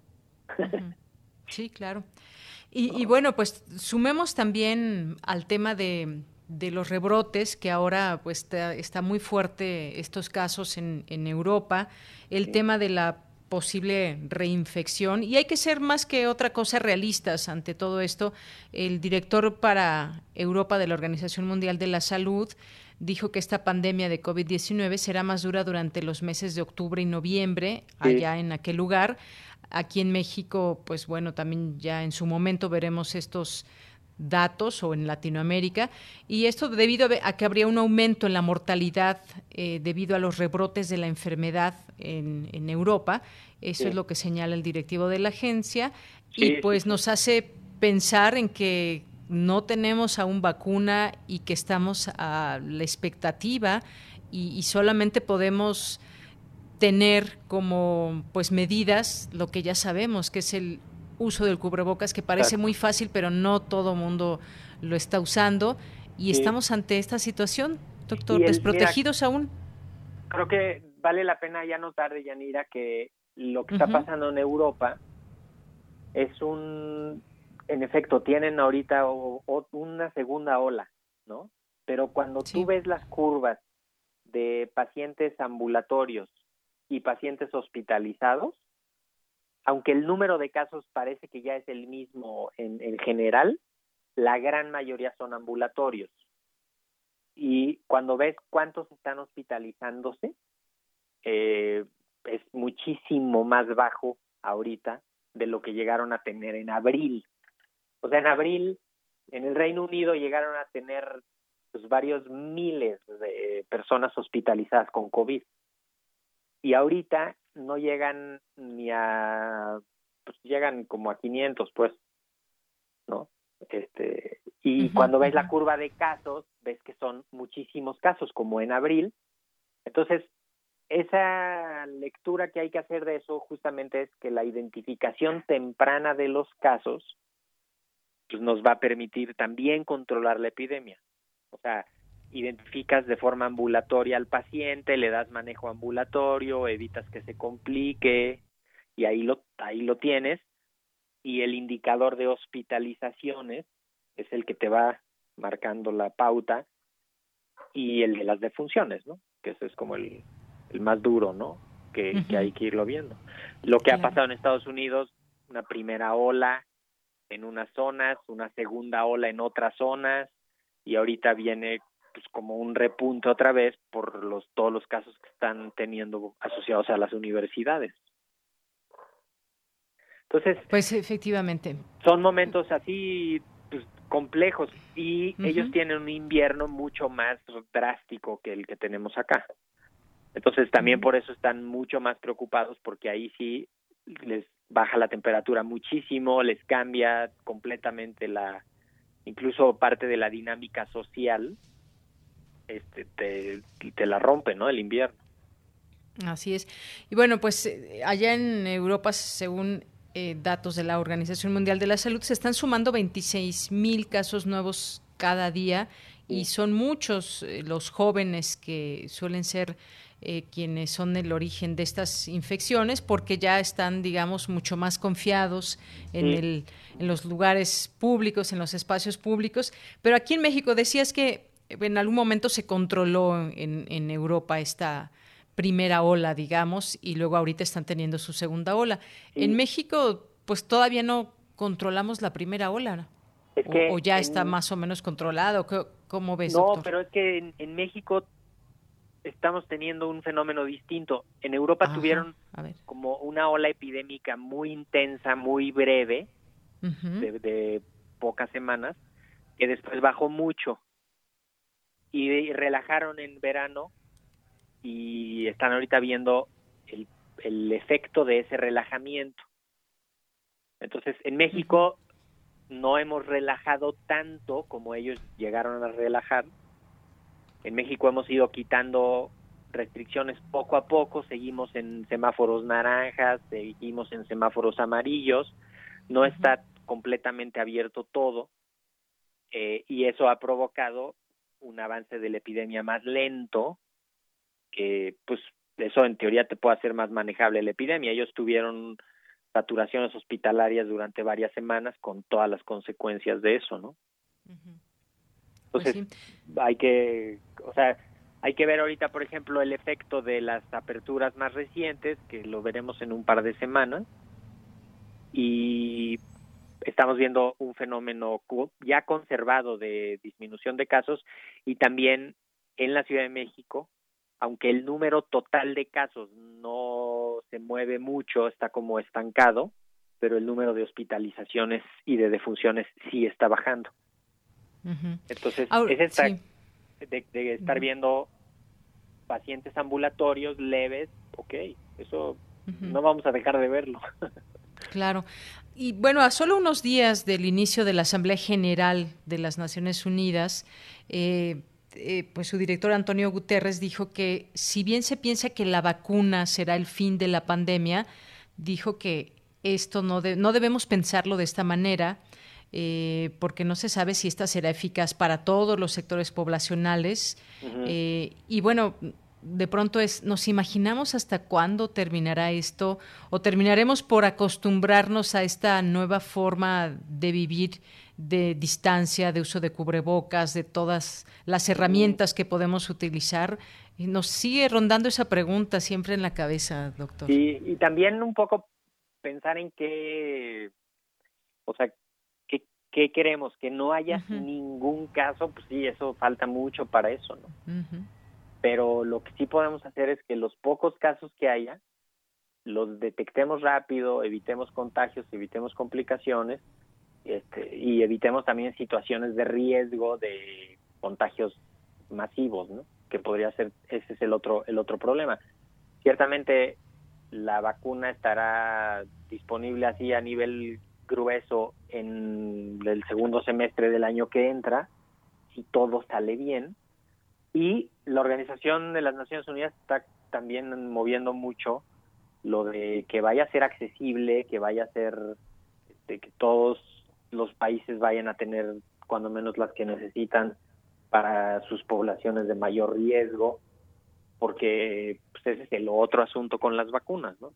Y que lleguen y que se usen. Entonces, en lo que eso ocurre, sí podemos cambiarle la cara a la epidemia con el cubrebocas la sana distancia, higiene de manos, identificar a los enfermos, evitar complicaciones y evitar contagios. Eso lo podemos hacer todos. Eso está en manos de la sociedad. Entonces, pues sí, sin duda. Pues ahí hay que hacer mucho énfasis en que eso lo, lo tenemos que lograr. Pues sí, como sociedad debemos de tener esa conciencia muy bien plantada en todo momento de cómo podemos evitar esos contagios. Y es que pues si lo vemos en la parte social también, doctor, ha sido, ha sido pues un cambio radical. Se fueron las vacaciones de, de verano, mucha gente no salió. Ahora pues hay gente que empieza a salir, se empieza a reactivar también la parte económica y la turística en algunos sitios con todas las medidas, suponemos y, bien vinieron festejos como este del 15 de septiembre, donde sí vimos que muchas familias se reunieron, aunque pues son familias que viven digamos separadas, los abuelos, los tíos, se reunieron. Esto no sé si implique algún repunte, si es que no se no se cuiden. Y luego vendrá la Navidad, que es una fecha, como tú sabes, completamente familiar, ¿no? No, no sé. La gente yo he visto en la calle, no sé si, si tú te has percatado, pero el viernes pasado, por ejemplo, que salí a dar una vuelta caminando, pues me encontré muchas citas de, eh, de novios, de personas que estaban tomándose una cerveza en algunos lugares. La gente ya quiere, quiere retomar sus actividades normales. Sí, sí, ahí hay una cosa que se va cansando, ¿no? Hay una intención que se va agotando, es difícil estar convencidos de que esto sigue, de que hay que seguirnos cuidando. Eh, mucha gente que pues que ya cree que ya la libramos y todavía no. Vamos a ver justamente el, el efecto de estos días del 15 y 16, que se juntó mucha gente en varios lados. Vamos a ver si eso no cambia un poco hacia adelante. Y las reaperturas. Ahorita ya estamos viendo si hubo problemas relacionados con las reaperturas de varias actividades culturales este, y los seguimientos de eso. Insisto en que lo más importante va a ser identificar rápido a los enfermos para que no contagien, seguir a sus contactos y evitar complicaciones. Eso tiene que convertirse casi que en un mantra que ocurra y repitamos todos los días, porque la gente quiere verse, ¿no? Y quiere pues juntarse y ya. Imagínate cuando comience lo presencial en las escuelas o cuando comiencen a regresar paulatinamente algunas de las actividades de las universidades, pues también va a haber que estar muy pendiente de, de si hay casos, si hay contactos, qué vamos a hacer, ¿no? Y irlo, irlo viendo y ver que es un fenómeno mundial. Miren en Estados Unidos qué desorden, ¿no? O sea, primero no detectaron rápido a los primeros casos, después no cerraron a tiempo, después no, no abrieron a tiempo, o sea, no abrieron bien, abrieron mal. Después tuvieron otros brotes gigantescos por todo el país. Después que regresen las universidades este, en medio de una situación crítica y ahí regresan y ahorita tienen brotes asociados a las escuelas porque regresaron en un momento que no había que regresar.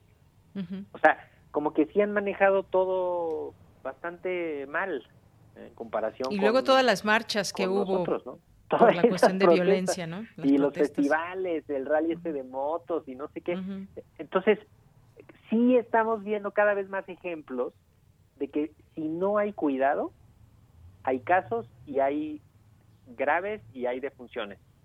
Entonces, tratemos en la medida de lo posible de disminuir riesgos de manera ya rutinaria hasta que esto pase, que pues no queda claro cuándo va a ser, pero Exacto, no queda claro. Ya ves, en la Ciudad de México seguimos en semáforo naranja, no sabemos si esta semana, pues el viernes, informe la jefa de gobierno si cambiamos o no amarillo, porque eso implicaría también apertura de distintos sitios. Me parece que en semáforo amarillo, por ejemplo, abrirían gimnasios, eh, lugares pues, cerrados donde acude mucha gente, en fin. Pues iremos viendo qué, con muchísimo cuidado. Claro, pues doctor, muchas gracias. Como siempre, es un gusto platicar contigo en este espacio, en estas frecuencias universitarias, donde también tienes tú un espacio importante en Hipócrates 2.0. Pues seguimos platicando en otro momento. Claro que sí, Deyanira. Muchísimas gracias por invitarme. Saludos a toda la audiencia y no hay que perder la, el, el ánimo y la comunicación. Claro que sí. Gracias, doctor. Hasta luego. Un abrazo. Chao. Adiós. Bueno, pues fue el doctor Mauricio Rodríguez Álvarez y que es el vocero de la UNAM para la COVID-19. Continuamos. Porque tu opinión es importante, síguenos en nuestras redes sociales, en Facebook como Prisma RU y en Twitter como arroba PrismaRU.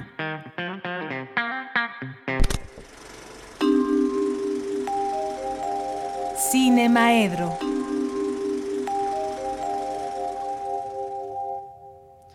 Bueno, pues saludo con muchísimo gusto, como todos los jueves, al maestro Carlos Narro, que ya está en la línea telefónica. ¿Qué tal, Carlos? ¿Cómo estás? Buenas tardes. Bien, ¿cómo estás tú? Bien, muchas gracias. Bueno, pues aquí muy contento, saludando también a todo el auditorio de Radio Universidad. Y pues contento porque al cine mexicano le fue muy bien ahora. Regresaron o regresó el primer festival importante que regresa de manera presencial fue el Festival de Venecia. El Festival de Venecia es además el festival más antiguo que hay. Es el primer festival de cine que existió en el mundo, creo que en el año 32, lo cual lo hace casi nonagenario ya, un festival de 88 años, aunque por la guerra y por algunas otras cosas pues no ha estado todos los los este los años y al principio arrancó como parte de la de la Bienal. Entonces aunque ahora es completamente anual pues es parte de la Bienal. Entonces creo que esta fue la 77 de sus ediciones. Y al cine mexicano le fue bien. Le fue bien ya le ha ido bien en anteriores ocasiones ¿no? es el es el festival que que premió Roma y es el festival que premió este a Guillermo del Toro también con la forma del agua. Y ahora bueno pues ahora le tocó a dos películas mexicanas que estuvieron por allá. Una en la competencia grande en la competencia importante que fue no este nuevo orden. La este la sexta película de Michel Franco, que ya habían dado por ahí en ese festival también con algunas, creo que dos, dos veces más, pero ahora sí le tocó el uno de los leones importantes. Allí el premio principal es el León de Oro, que se le da a la mejor película que considera el jurado.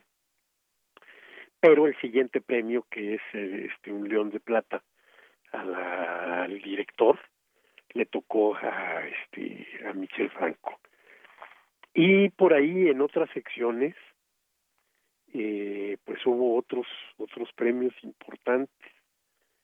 Sí en el este uno de los de los eh, jurados juveniles a esta misma película le concedió el un premio a a Diego Boneta Diego Boneta que, que ha sido una revelación. El año pasado cuando interpretó a Luis Miguel en la serie de televisión antes de eso era completamente desconocido. Y pues ahora se llevó un premio de revelación este actoral dado por un eh, jurado juvenil.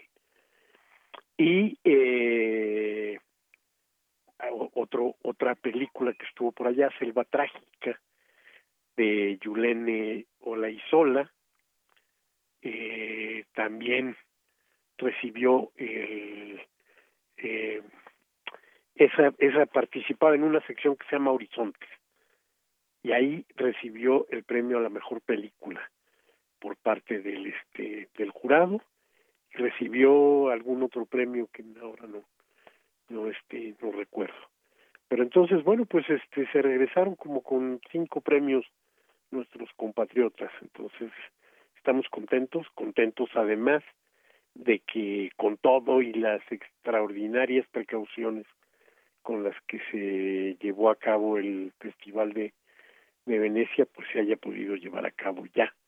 Todo el mundo está extrañando de alguna manera este ese esa esa cosa presencial del cine. Claro.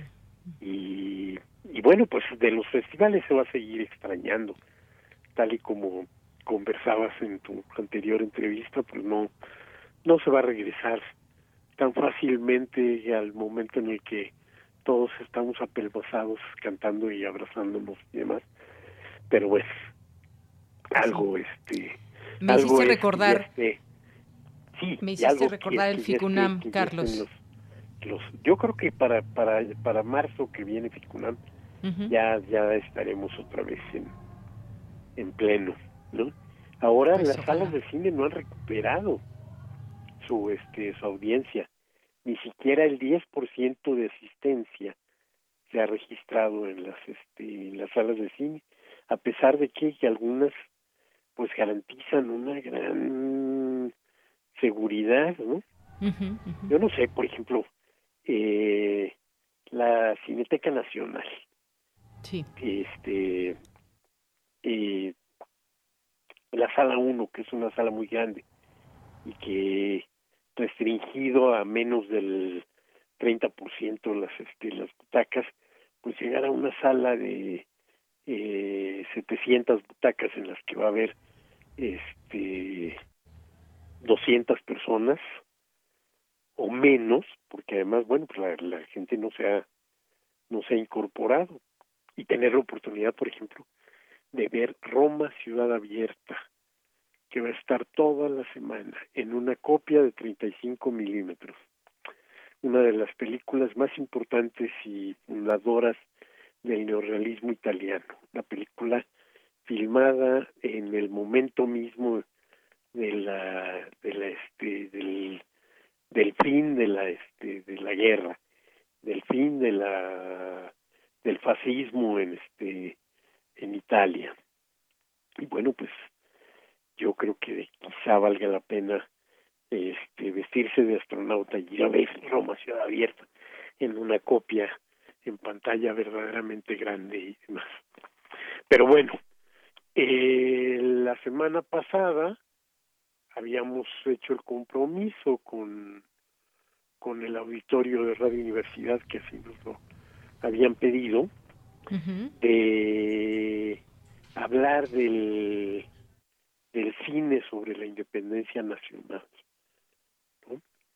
Un tema que no se atacó, no, no, no se tocó tanto como el la Revolución Mexicana, que sí prácticamente terminó siendo un género del este del cine nacional, del cine sobre la Revolución Mexicana, que todos los años había películas que se ubicaban dentro del espectro de la lucha armada del, inicio del, del siglo XX, la revolución que duró de 1910 a 1917 y después todavía con algunas esporádicas explosiones.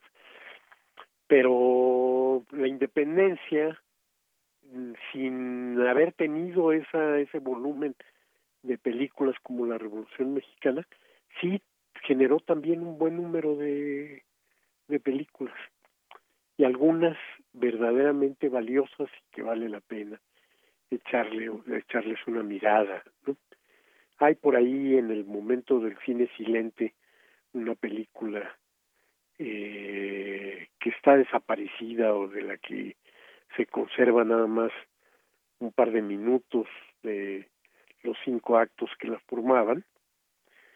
Entonces, bueno, pues podríamos decir que es ya en el sonoro cuando se este se empieza a tratar el tema de la de la lucha de la independencia, ¿no? Y con algunas eh, películas muy, este, muy importantes. Quizá eh, Viva México, El Grito de Dolores de Miguel Contreras Torres, una película de 1942, sea la que la que abre ya realmente este este ciclo. Y Contreras Torres es uno de los directores de cine michoacano muy importante en el en la historia de nuestro cine eh, y en la historia de la crítica de nuestro cine también, porque fue autor de un libro que sigue siendo fundamental para entender cómo manejaron los monopolios el, el cine mexicano, el libro negro del cine mexicano. Bueno, pues Miguel Contreras Torres, que fue uno de los grandes del cine histórico, después de el del este de Viva México, el grito de Dolores, eh, hizo algunas otras este, películas más. El dos sobre el este sobre el sobre Morelos sobre José María Morelos y Pavón el padre Morelos y el Rayo del Sur. Prácticamente son la misma película pero en dos este en dos partes y por eso se se filmó toda en el mismo año de 1943. En esas, este, en esas dos películas, Domingo Soler era quien representaba a José María Morelos y Pavón. Y sobre todo El Rayo del Sur es una película que yo creo que es clave en la filmografía sobre el cine de la independencia. Como es clave también la película de Julio Bracho, La Virgen que forjó una patria. Mm, Luego ya en los años este 70, un eh, vasco que viene exiliado a México por un corto tiempo, eh, produce la película y dirige Mina Vientos de Libertad, una película muy bien hecha, una película muy interesante y con un enfoque completamente distinto. Carlos, nos eh, queda un minutito. Bueno, pues entonces nada más termino, porque bueno, sí, sí. Eh, Gertrudis Bocanegra de Ernesto Medina, que es una de mis favoritas en esto, y después, bueno, pues las, las películas fallidísimas del hechas por el Bicentenario, dos dirigidas por Antonio Serrano en las que supuestamente pretende desmistificar el papel de los héroes y no logra ni ser, ni ser una película histórica, Hidalgo, la historia jamás contada, una, película sobre un viejo libidinoso, y, y la de Morelos que, este, que hace también Antonio Serrano, las dos completamente fallidas, y una película de dibujos animados, interesante, este, héroes verdaderos. Recomendaciones, rápidamente, pues ya, ya les dije, este, en Cineteca Nacional Roma Ciudad Abierta, en la televisión hoy se presenta el documental ópera prima de Erendira del Valle, eh, Azul Intangible, y mañana una película interesantísima del momento de emerger un cine libre en España en 1978, Vigas Luna, eh, que se va a hacer famoso por su este por su erotismo y demás con este Bilbao. Muy bien. Bueno, pues nos quedan estas recomendaciones. Muchísimas gracias, Carlos, y nos escuchamos la siguiente semana con más información, más recomendaciones. Un abrazo. por supuesto, un abrazo. Hasta luego, Carlos Narro. Muchas gracias y continuamos. Prisma RU. Relatamos al mundo.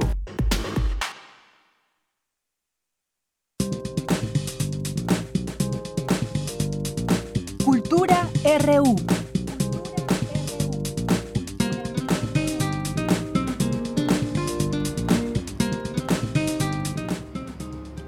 Bien, pues nos vamos ahora a Cultura con Tamara Quirós.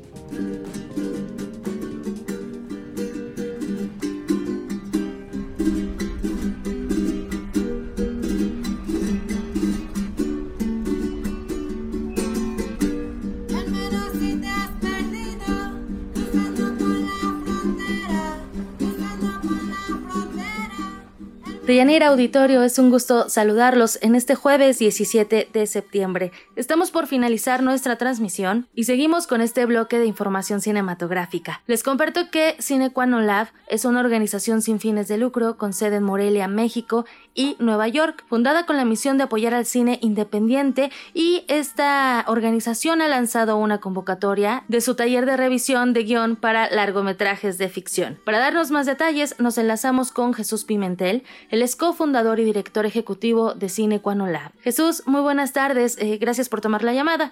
¿Cómo surge este proyecto?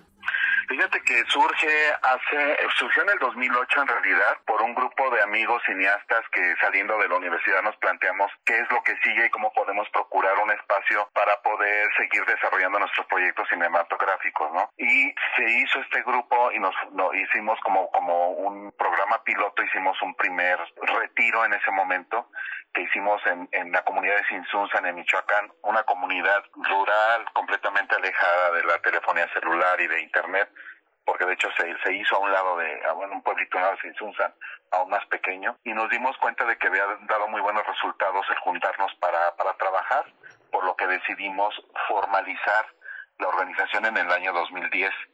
El nombre Sine Lab deriva de un latinazgo que quiere decir una condición sin la cual no se puede dar algo y nosotros creemos que sin un buen guion no puede existir una buena película y nos centramos a partir de entonces en construir las historias lo mejor que pudiéramos hacerlo. En el 2010 se lanza la primera convocatoria en la comunidad internacional y ya se invita este no solamente gente de Nueva York que fue la primera el primer piloto que se hizo con egresados de la Universidad de Columbia University, sino ya se invitó a toda la comunidad internacional y tuvimos muy buena muy buena convocatoria. Eh, se hizo el primer taller en forma en Chinsunsan. De ese primer taller en forma surgió la jaula de oro surgió Eden surgió Cinco Noches en Maine, surgieron varias películas, creo que casi todas se hicieron y nos dimos cuenta de que sí era necesario este espacio, por lo tanto a partir de entonces se formalizó ya la organización, que somos un grupo de cineastas que pensamos este espacio para otros cineastas.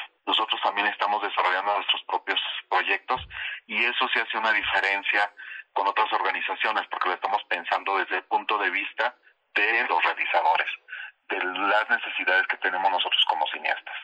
Claro, Jesús, eh, cineastas emergentes también con una dinámica para la revisión de guion de largometrajes de ficción, en este caso esta convocatoria, con ediciones tanto en inglés como en español. Eh, ¿Cómo ha sido este camino de trabajo intensivo y también cuáles son los retos a los que se enfrentan? Ahora, vaya, nos platica acerca de, de esta parte de hacer el trabajo en un lugar, digamos, tranquilo, apartado, y ahora hacer uso de las plataformas digitales, ¿no? También significa un cambio cambio y supongo que también un reto. Es un reto, pero fíjate que nos ha, nos ha enseñado muchísimo a todos. Efectivamente, el, el quehacer, el, el, el poder desarrollar el taller en un ambiente, en un entorno donde estamos participando todos en comunidad, pues agrega muchísimo al, al, propio trabajo, agrega mucho al trabajo y agrega también a las relaciones que se forman entre, entre colegas, que ha sido uno de los puntos más importantes en nuestro taller. Sin embargo, ahora con el reto que significa hacerlo en línea, hemos descubierto que, que hemos descubierto que también eh, propone a, por ejemplo, a creadores que, que hubiera sido imposible venir por cinco días a México. Estoy hablando de gente que vive en la India o de gente que vive en Australia o de gente que vive en Sudáfrica. Hubiera sido realmente imposible pensar, bueno, yo sí quiero mejorar mi guion, pero no me voy a, aventar en un vuelo de dos días para poder llegar a un lugar y estar cinco días y volver. Entonces, esta, esto nos ha abierto esta posibilidad. Hemos abierto ahora un taller de líneas argumentales, no solamente el de revisión de guion, sino el de líneas argumentales que ofrece la oportunidad a los creadores de todo el mundo de venir a desarrollar su guion a partir de la idea primaria que le está dando origen a su película, la película que tienen en su mente, que se origina normalmente por una idea, por una frase, por una imagen que vieron un día, por alguna referencia de otra película, por alguna anécdota vivida en su vida familiar o en su proceso vital. Entonces, sí ha sido difícil, pero al mismo tiempo nos ofreció este abanico de posibilidades, sobre todo para creadores que no se hubieran planteado en algún momento este venir a México solamente para pasar cinco días en un, en un retiro eh, artístico. Eh, ha sido además este fundamental el hecho de que nos eh, nos dieron este año la Academia de Ciencias Cinematográficas de Estados Unidos que otorga el Oscar nos dieron la beca Filmcraft. Eso nos dio muchísima visibilidad en la industria internacional y nos ha ayudado mucho, no solamente con el financiamiento que se dio, porque es financiamiento directamente para los eh, proyectos que queden seleccionados, sino la gran visibilidad que nos dio a nosotros en la industria. Eso y el apoyo del INCINE que este año nos ha dado, que va directamente también a los eh, proyectos mexicanos que queden seleccionados. Excelente. Jesús, y para la gente que ya tenga esa, justo esa idea creada, ese guion y que no lo ha desarrollado o que solamente necesita como esta guía y este seguimiento, ¿cómo acercarnos a Cine Lab? Les pido a todas las personas que escuchen esto, que se dediquen al cine de manera profesional, que se acerquen a nosotros a través de nuestras redes sociales o nuestra página web. Pueden encontrarnos como cqnl.org. cqnl.org, que es cinequanonlab.org. Estamos en Twitter, estamos en Instagram, estamos en Facebook, estamos en YouTube y en nuestra página web y ahí pueden revisar cuáles son los, las películas que hemos apoyado, cuáles son los requisitos que pedimos para que se postulen con alguno de los con alguno de sus proyectos. Le, ese es una, una, un llamado particularmente a los creadores mexicanos que se encuentren donde se encuentren, que se acerquen con nosotros. Esta es una gran oportunidad para ellos. Estamos este año financiados, auspiciados por la Academia de Ciencias Cinematográficas de Estados Unidos, de otorga el Oscar y por el INCINE. Y este es un gran año para que se puedan acercar, que además no les va a costar el desplazamiento porque lo pueden hacer en línea, cosa que les ayuda para que continúen con su vida cotidiana normal y al mismo tiempo tengan la oportunidad de desarrollar eh, sus guiones de, de ficción para largometraje con nosotros. Por supuesto, sin duda es una gran oportunidad. La edición se va a llevar a cabo, bueno, este trabajo intensivo se va a llevar a cabo, tengo entendido, del 20 de octubre al 30 de noviembre, ¿verdad? Así es, ese es el calendario. Ese, ese escalado, o sea, no es diario, hay tiempo para escritura, se les va a dar tiempo para que puedan desarrollar después de las sesiones grupales e individuales, que puedan desarrollar tiempo para pensar, que es muy importante, sobre las notas que se les estén dando en el taller y tiempo para escritura, que se necesita mucho. O sea, la, la producción nacional, la producción de la región, adolece mucho de buenos guiones y esta es una muy buena oportunidad para que los guionistas se centren a pensar largamente sobre su propuesta con nosotros. Muy bien. Jesús Pimentel, agradezco mucho que haya tomado la llamada y por supuesto también que se haya tomado el tiempo de platicar con nuestro auditorio acerca de parte de lo que es Cine Quanon Lab y también nosotros compartiremos la información en nuestras redes sociales, el enlace directo para que la gente se acerque y bueno, si tienen esas ideas y, y si quieren desarrollarlas, pues está ahí la invitación. De verdad, muchísimas gracias Jesús. Gracias a ustedes, saludos al auditorio. Muchísimas gracias. Claro. Él fue Jesús Pimentel, cofundador y director ejecutivo de Cine Lab. Eh, sus trabajos se han exhibido en festivales de todo el mundo, como el Festival Internacional de Cine de Miami, el Festival de Cine Latino de Los Ángeles, Festival Internacional de Cine de Morelia, entre otros. Para mayor información, los invitamos a que visiten las redes de Cine Lab, también las de este programa, arroba PrismaRU. A mí me encuentran en arroba tamaraquiros-m. Les deseo que tengan una excelente tarde. De Yanira, te regreso los micrófonos.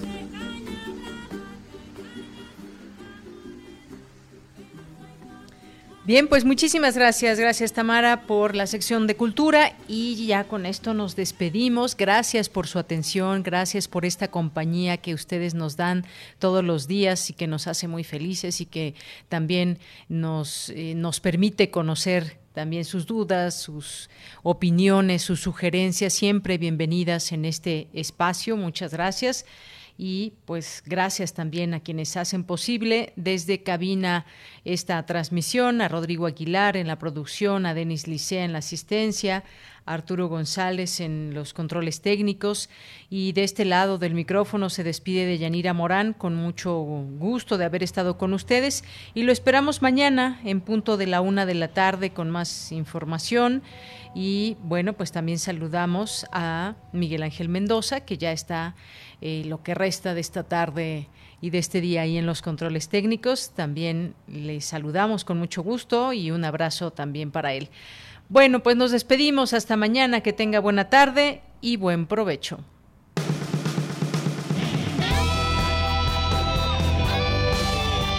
Prisma RU.